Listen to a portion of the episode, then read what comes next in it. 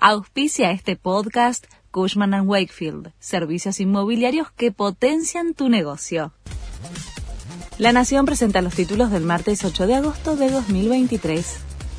El gobierno acelera la devaluación oficial del peso a seis días de las elecciones.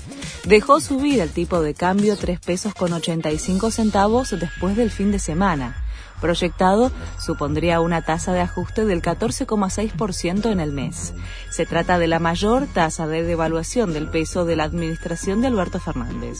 Mientras, el dólar blue parece imparable. Cerró en 596 pesos en la City porteña. Después de la escalada del dólar, los economistas advierten por el traslado a precios. La cifra de la inflación de agosto ya estaba impulsada por la suba de la carne. Ahora se reacomodaron las estimaciones privadas y las consultoras proyectan más inflación, perfila arriba del 8%.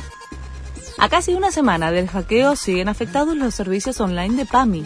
El ataque informático obligó a la obra social de los jubilados y pensionados a volver a la receta y las órdenes en papel.